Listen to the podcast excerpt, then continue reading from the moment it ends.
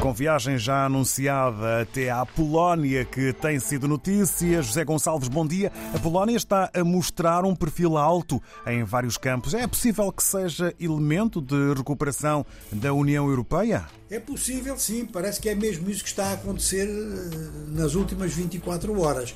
E daqui para a frente, o que é muito provável, não só possível, é que a Polónia funcione dentro do quadro de reativação da União Europeia, pelo menos levantar o astral económico da União Europeia, um astral que tem estado muito baixo com os fracos desempenhos macroeconómicos da Alemanha e da França. Mas depois há também a ameaça de que Donald Trump possa voltar à Casa Branca. E Donald Trump não aprecia nada à Europa e até fez declarações parece mentira, mas fez declarações dizendo que não se importava que países que não contribuam para a OTAN no percentual de 2% possam ser castigados com uma invasão russa. Portanto, está pouco preocupado para onde é que vai a correlação de forças na Europa. Ora, a Polónia, tal como a Ucrânia, ficam numa espécie de corredor entre a Alemanha e a Rússia. Isto historicamente já trouxe muitos problemas.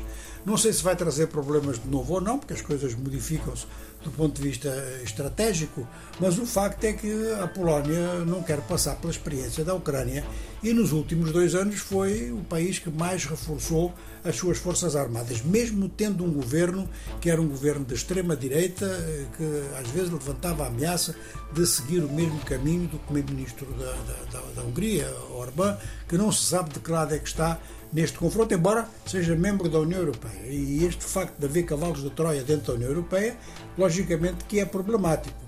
Cavalos de Troia que podem ser do ponto de vista político, mas podem ser também do ponto de vista económico. Adotarem posturas económicas que contrariem os princípios daquilo que é básico na União Europeia, que é um mercado comum, um mercado livre, um mercado aberto e um mercado extenso. De maneira que o primeiro-ministro da Polónia, que é de novo o primeiro-ministro, já foi, ele eh, resolveu, já tinha estado em Bruxelas e em Kiev, pouco depois de ganhar as eleições. Isto assinala bem quais são as suas opções, base. E ontem esteve em Paris e em Berlim, onde foi muito bem recebido e muito bem ouvido.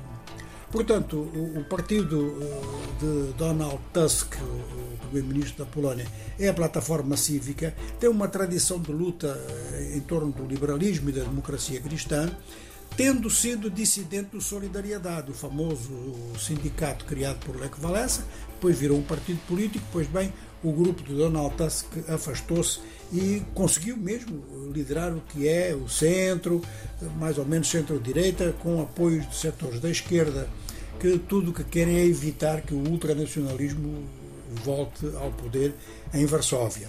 De maneira que, com todas estas considerações, o chefe do governo da Polónia está consciente que é preciso eh, animar, vamos dizer, animar, levantar o astral da Europa, demonstrar que a Europa da União Europeia tem sentido económico e para a Polónia isso é fundamental, porque com a constituição eh, do seu dispositivo militar ao nível que o está a fazer, isto implica uma economia muito saudável que possa naturalmente financiar este esforço.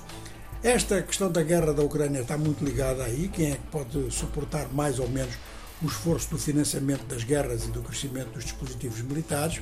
Mas a grande preocupação do governo da Polónia, que é esta, tem depois outro componente: é como é que se reativam as economias da União Europeia que estão com mais problemas, inclusive as do carro-chefe.